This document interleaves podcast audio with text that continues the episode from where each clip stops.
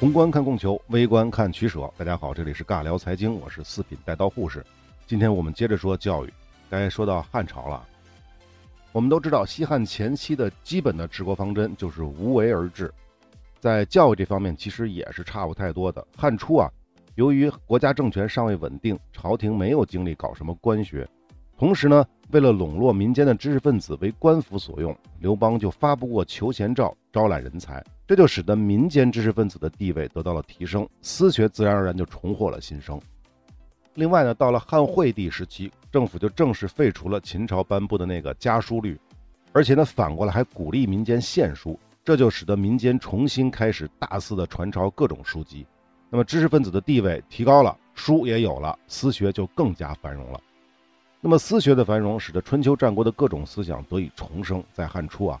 可以说，如果这种情况能够再延续的时间长一点的话，也许在汉朝还能成就另一次的百家争鸣时代。但不巧得很，公元一四零年，汉武帝上台了。那么汉武帝上台之后干了一些事儿呢，我们就不仔细说了。他最重要的跟教育相关的一个行为，这就是罢黜百家，独尊儒术。那么至于汉武帝为什么要采纳董仲舒的建议罢黜百家呢？简单的说啊，汉武帝就是想无为变有为。但实际上，这也是跟汉初私学再次兴盛有关的。不论如何，私学再好，它也有一个问题，就是各地的私学所崇尚的思想，它是不一样的，各不相同的。那站在汉武帝的角度呢，他就有点别扭。比如说，他去请各色的民间高人问策，就是请教这些人啊，汉武帝会感觉有点乱。张三说张三那一套，李四呢说李四的那一套，各地选拔上来的官员呢，也是各自有各自的思想主张。在这种情况下，作为一个想要搞中央集权的皇帝，而且还想有为这样的皇帝来说呢，不管你发布的是什么样的命令，都会有不同思想主张的大臣出来唱反调，这显然就影响了中央政府的决策的效率。因此，董仲舒才向汉武帝献策，兴太学以养士。什么叫太学？太学是什么东西啊？就是国家控制高等教育大权嘛。以后的这些官僚啊。都得在太学统一教育之后、统一培训之后再出来工作，这就避免了思想不统一所造成的各种各样的问题。当然了，也有很多人是没有进过太学，他也能做官，但是上面毕竟有这个太学在那摆着呢。下面你想做官的这些人，自然而然的也得更多的去选择去学习儒家思想。另一方面呢，虽然汉朝没有禁止私学，但上私学的目的是什么呢？大家想过吗？绝大部分人还是为了混口饭吃，混口什么饭？混口官饭。在这种情况下，那些不教儒学的私学呢，就逐渐的丢掉了市场。大家想一想，罢黜百家，独尊儒术这一套操作，其实跟秦朝的焚书坑儒没有本质区别，只是力度上没有那么极端而已。总之呢，在董仲舒制定了大政方针的指导之下，西汉开设了官办太学，并完善了察举制。那关于察举制呢，我们补充两句啊，要知道，在西汉的太学，每届的学生也就五十来人。没有点背景的子弟是很难进入的，而且汉朝政府呢需要的官僚远不止这一点，所以察举制还是非常重要的选官制度。察举制其实在汉文帝的时期就已经制定了，但规模并不是很大，只限于现有的官吏。也就是说，被察举的前提，你得首先是个官儿，那相当于呢就是官吏升迁的手段了。那到了汉武帝时期呢，察举制就扩大了选官的范围，普通平民也可以被察举了。注意啊。这里规定只是平民可以被察举，但是地方官是否会察举平民是另外一个问题。还有呢，底层的普通人民当中有几个有被察举的实力呢？那这是第二个问题。换句话说呢，制度上已经规定了平民可以这样可以那样，但是实际上他还是做不到的啊。那么再到后来的发展呢，汉朝的教育体系逐渐从中央的太学继续下潜到了地方。中央不仅有太学，到了东汉还增加了洪都门学和宫底学。这洪都门学是干嘛的呀？是专门研究文学艺术的专科学校。其实呢，这是当时东汉的宦官集团主张开办的。那为什么宦官还要开办个学校呢？这个就是跟政治斗争有关了啊。当时的传统的官僚阶级大多都是出身于太学，而宦官集团呢，虽然掌握了中央大权，但是在政府里面是没有什么实际的控制权的。所以他要培养自己的势力，就在洛阳的洪都门建立了学校，所以叫洪都门学。那为什么洪都门学是专门研究文学艺术的专科学校呢？难道不应该也是以儒家教育为主吗？很简单，如果教授的是儒家思想，那那些毕业生怎么可能未来去支持宦官集团呢？大家想想，儒家那一套君君臣臣父父子子那套理论是不可能的。因此，洪都门学教授的主要内容是皇帝老儿更加喜闻乐见的什么诗歌啊、书画这些之类的。这么说，大家是不是就明白了？那么，虽然洪都门学是汉朝内部斗争的这种产物，但它也有积极的意义，因为它打破了独尊儒术的基本的教育方针。仅从文化角度来说，对思想和教育的多元化的发展还是有重要意义的。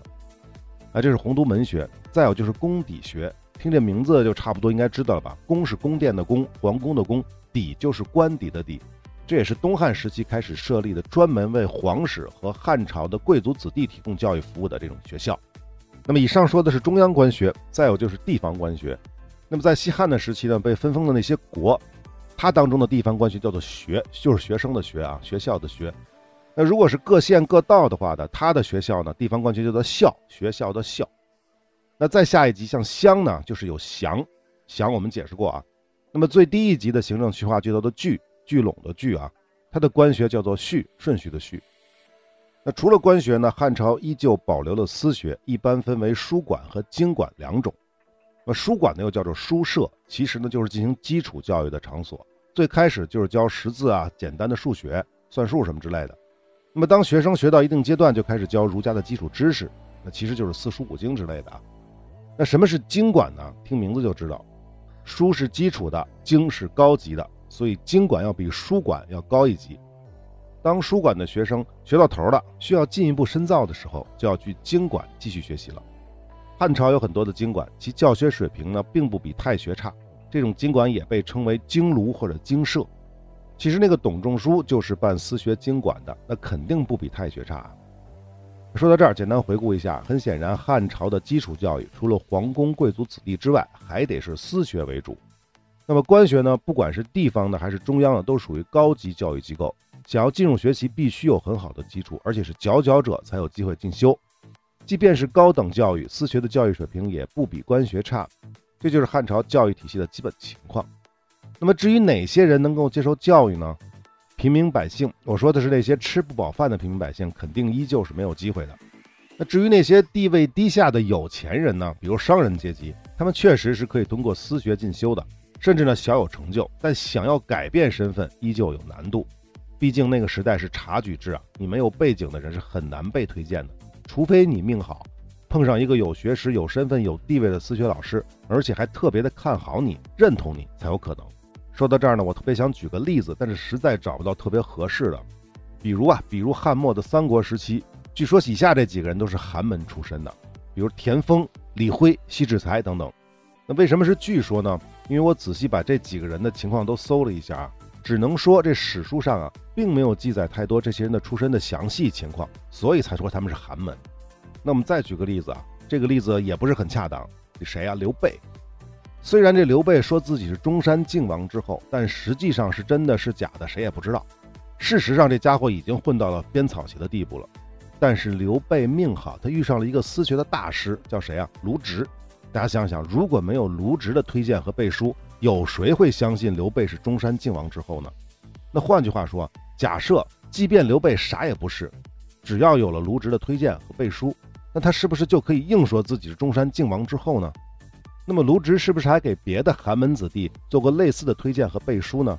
那么除了卢植，是不是还有其他的私学大家也干过类似的事儿呢？比如刚才说的那个田丰、李辉、西志才，他们的背景到底是如何？史书上没有记载，但也不排除他们跟刘备是类似的。好，汉朝的内容呢，我们就说到这儿。下面呢，我们进入魏晋南北朝。首先，这一时期的官学还是以儒家思想教育为主，跟汉朝是无异的。但是，由于战乱频繁、地方割据，中央对教育系统远没有汉朝那么重视，所以像太学之类的官学是管理松散。甚至是有学官而无学校，就相当于教育部存在，但是学校没有，就这意思。那么，即便是有学校，也严重缺乏优秀的名师。那好的老师都去哪儿了呢？当然是逃到民间了。这也就是私学。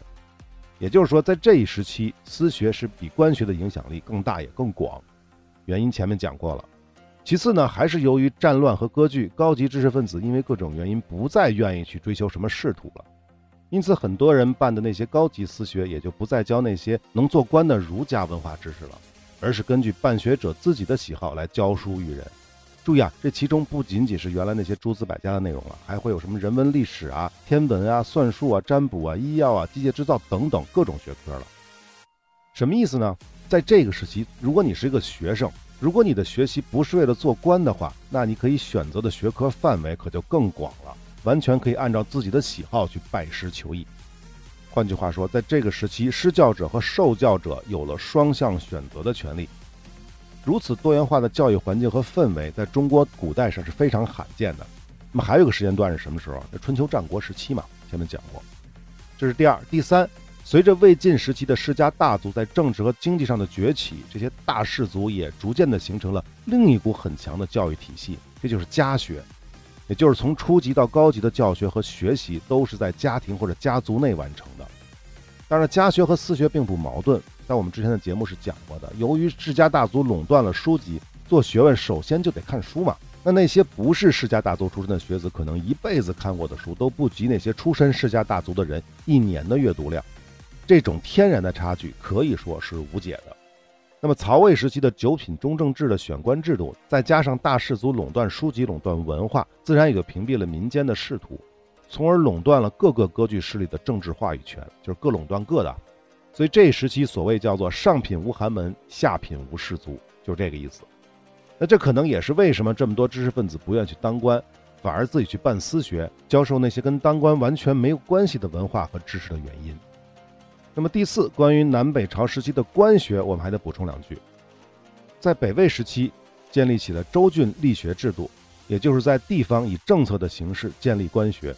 据说这是中国历史上最早的地方教育制度。那可能有人会问啊，汉朝不就有地方官学了吗？国有学，县道有校，乡有乡，最低的一级叫郡，有官学叫序。这可不一样啊！汉朝的地方官学是官府设立的不假，但是这不是中央要求的必须要做的事情。而北魏这个时候开始是正式通过了法令，要求在各州郡建立地方官学，这个的差距差别是非常非常大的。公元四六六年，北魏下诏设立州郡学。官方配置是两个博士，博士就是教师，还有两个助教，学生是六十人。后来呢，大郡改为博士两人，助教四人，学生一百人。次郡呢，次郡就是小一点的郡，次郡博士两人，助教两人，学生八十人。中郡立博士一人，助教两人，学生六十人。下郡就是最小的郡，立博士一人，助教一人，学生四十人，就是它的官方配置啊。只不过呢，官办的这些乡学呢。还是优先录用那些高门的士族子弟，然后才是中等的地主阶级子弟。那北魏除了州郡设学之外，设这些官学之外，像文帝时期还设过乡党之学，就是说除了州郡之外，在下面的乡这一级也有地方官学。只不过呢，北方的地方官学虽然设计的很系统，但实际的操作效果并不是很好。具体原因呢，资料上没有写，只写着说宣武帝曰：“学业坠废，为时已久。”我猜啊，这还是因为没有好老师的原因。那为什么没有好老师呢？因为那个时代教儒学的好老师基本上都是大士族出身，他们怎么可能委身去地方官学教书呢？同时，这些士族又垄断着教育资源，就是垄断着海量的书籍，所以这市场上就根本找不到那么多合格的好老师。我想这才是根本原因。那最后呢，我们要说的就是魏晋南北朝时期的玄学了产生了。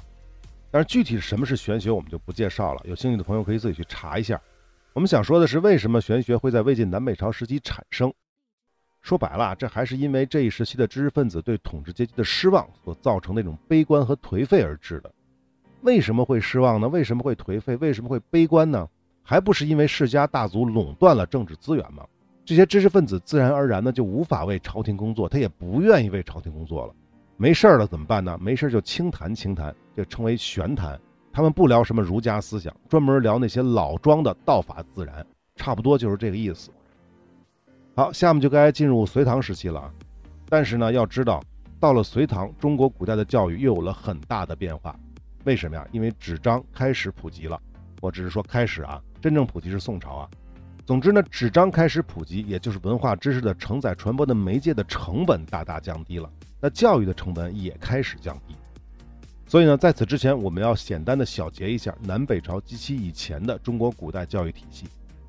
那么简单的来说呢，尧舜禹时期的教育可以说有，但也可以说没有。系统的教育呢是以军事训练为主，非系统的教育呢是分别对待。对贵族教他们如何做领导，对于平民就教他们如何尊老爱幼。那真正有模有样的教育系统要到西周，就是所谓的学在官府，还区分出了什么小学、大学，甚至在地方也出现了乡学。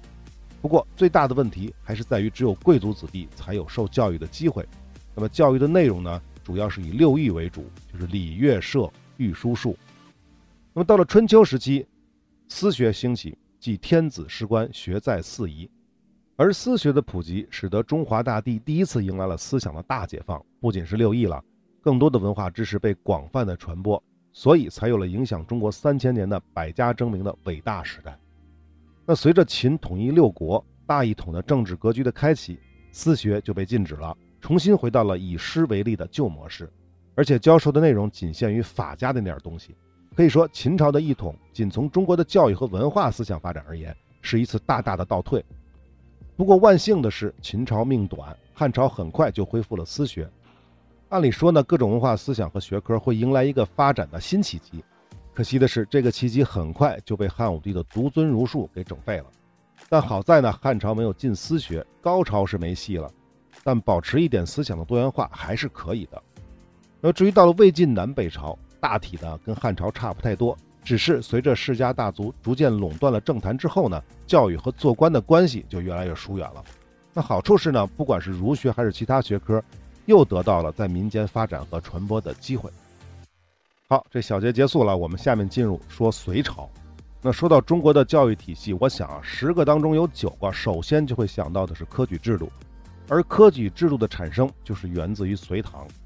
其实呢，科举到底产生于哪个朝代，在学界是有争议的。有的人说是汉朝，有的人说是南北朝，但是更多的人支持的还是隋朝。我也是支持隋唐说的啊，原因很简单，还是在于学习文化知识的成本。汉朝也好，南北朝也好，读书识字它不是件简单的事儿，不是件便宜的事儿。即便是书简和刻刀，对于普通百姓而言，还是有点遥远。其次呢，就是贵族和门阀士族对政治的垄断。没有人推荐的情况下，寒门中人就算是有真本事，想要出人头地也不太可能。因此，即便是在汉朝及魏晋南北朝，在某些政权或者某些地区存在过考试选拔官吏的制度，但是就被选拔的对象而言，依旧集中在贵族和富家子弟。因此，这样的科举显然与隋唐之后的科举在意义上是完全不同的。那关于隋朝呢？我们税收那期提过几句，就是关于中央皇权和世家大族分权的问题。隋文帝时期呢，杨坚就废除了九品中正制，一开始呢是恢复了察举制，用这种方式来补充官员。在这个基础之上呢，增加了考试的环节，逐步就有了科举制的雏形。那真正通过相对公开、公平方式进行开科选拔官员的，还是隋炀帝。公元六零六年的秋七月，始建进士科。一般的来说呢，更多学者认为这标志着中国科举考试制度的正式形成。那隋朝科举呢，包括了常科和制科两个大的类目，或者叫项目啊。常科指的是常年定期举行的考试科目，最开始是一年举办一次；而制科呢，指的是临时指定的这些科目，一般是不定期的。先说常科啊，常科当中呢又包含了不同的考试科目，就可以理解为不同的专业，语文、化学啊什么之类的这种专业。有哪些专业呢？第一个叫秀才科，这秀才的本意啊叫做才之秀者。这考试难度是非常大的，秀才科具体考什么我没搞清楚啊，似乎呢是考方略册。那具体什么是方略册呢？它这原文我是没太看懂，我猜的可能就是治国方略的意思。那这是秀才科，然后就是进士科。隋朝怎么考进士科我也不是很清楚，但据说呢，隋朝的进士科呢是跟唐初的进士科差不多，而唐初的进士科考的是实务册。考生需要根据皇帝给出的五道涉及政治或者吏治或者教化或者生产之类的问题，给出自己的答案，难度是要比秀才科要低的啊！注意是低啊，就是秀才科最难，进士科是比秀才科要简单的。那么然后就是孝廉科，后来改为明经科，其实就是考察学生对儒家经典以及名家注释的理解水平，考四书五经主要是。然后是进士科，这个科目具体是什么东西，文献记载的不是很清楚啊。有的资料分析说它是专门面向庶人的考试，但我感觉其他各科指的是那些考试内容，而进士科是针对考生的政治成分的，这个似乎有点说不过去啊。所以具体进士科是什么呢？我们就不讨论了。反正这东西到唐朝就取消了。好，这个就是常科的啊。不管是哪科，只要是通过考试，就可以转到吏部，根据实际成绩来安排工作，就可以当官了。那么显然，秀才科考的更多的是大政方针之类的高级官员需要掌握的，所以难度较大，通过率较低。但是，一旦通过考试，得到的官位就更高。而明经科和进士科更多的是要求儒家经典的掌握，而进士科就更厉害了。为什么说更厉害呢？因为如果他真的只是针对庶民开的科，那就相当于给普通人专门开通了政治的上升通道，对于社会稳定而言意义是非常大的。当然了，话又说回来，隋朝之所以灭亡的那么快，我们讲税收那个系列也是说过的，恰恰是因为杨家这两位，尤其是杨广，搞改革、搞基建都搞得太过了，太激进了。这方面呢，我们前面多次讲过，就不赘述了。好，刚才说的是常科，还有制科，就是临时开的科。这制科呢，也可以叫做特科，特殊的特，可以理解为特长生的选拔，或者说呢，朝廷最近缺哪种类型的官员，就针对这个需求临时开科考试，一旦成绩合格，立刻走马上任。比如现在修运河就需要官员，那就专门考土木工程建设这方面的内容，以此类推啊。隋朝一共开过三次特科，隋文帝一次，隋炀帝两次。好，别看我说的这么欢啊，但实际上。不到四十年的隋朝，一共通过科举考试的仅仅只有八十九人，其中呢，秀才科只有十一人，就是最难的那个科啊，只有十一个人。显然，这么点人啊，对于要管理几千万人口、几百万平方公里国土面积的隋朝政府而言，根本就是杯水车薪。因此，在实际上，隋朝的官员绝大部分还是通过传统的察举制得来的。那好，问题来了，为什么隋朝开了科举，但只录了这么点人呢？可能啊。可能是因为畏惧世家大族，隋朝皇帝在科举上不敢动作太大，所以把科举考试的这个关打得比较严，不录那么多人。也可能呢，是因为平民百姓的普遍文化水平还是有限，确实是在短时间之内找不出那么多能做官的人才。那到底是什么原因呢？我个人呢偏向于后者啊。我们之前的节目多次提过魏晋南北朝，很长时间里门阀士族对政治、文化和书籍的垄断。这就造成了这些贵族啊是不需要好好学习的，不用学什么儒家的东西，而私学呢也不愿意教，或者说不屑于教，或者说教了也没有用。所以啊，日积月累，到了隋朝，一上来你想要找那么多合格的儒家知识分子，确实有点难。我不知道大家是不是理解了，我再重复一遍：想要当官就得学儒家这套东西，但是贵族子弟呢不愿意学，因为学了他也能当官，不学也能当官，而平民子弟去私学学呢？他学了也没有用，学了也当不了官，还不如学点其他东西。所以，不管是在民间还是在门阀士族这个体系之内，都找不到那么多精通儒家经典的这些学子，就是这个道理。好，讲了这么多，其实我相信隋文帝也发现了这个问题。既然没有那么多人才，那怎么办？那就培养呗，自己来。杨坚专门下诏，从中央到地方都要办学、办官学。可问题是，盖学校容易，请老师难啊。因为市面上也找不到那么多大儒啊，所以呢，最终还是裁撤了大部分的官学，直到隋炀帝继位，才又颁布了叫劝学诏，恢复了部分被裁撤的学校。但是没多久就天下大乱了，这些学校就再次被荒废。不过我们假设一下，假设隋文帝时期存在着大量的合格的儒家知识分子，隋文帝敢大量的启用这些人吗？去替换中央和地方的那些原本属于门阀士族的官员吗？我想他应该是不敢的。好，隋朝我们就说这么多啊，似乎说了半天都没怎么说到教育。其实呢，也没什么可说的。官办的教育机构前面提了几句，因为缺乏老师，缺乏大儒，开不起来。那至于私学呢，较南北朝而言，改变也不是特别的大，时间也短嘛，也来不及培养出那么多的学生。那么以上呢，就是隋朝的教育的情况。本期的时间也差不多了，我们这期先说到这儿，我们下期再说唐朝。下期再见。Can you feel it? Now it's coming back. We can steal it. If we bridge this gap, see you through the curtains of the waterfall. When I lost it, yeah, you held my hand, but I tossed it. Didn't understand you were waiting as I dove into the waterfall. So say.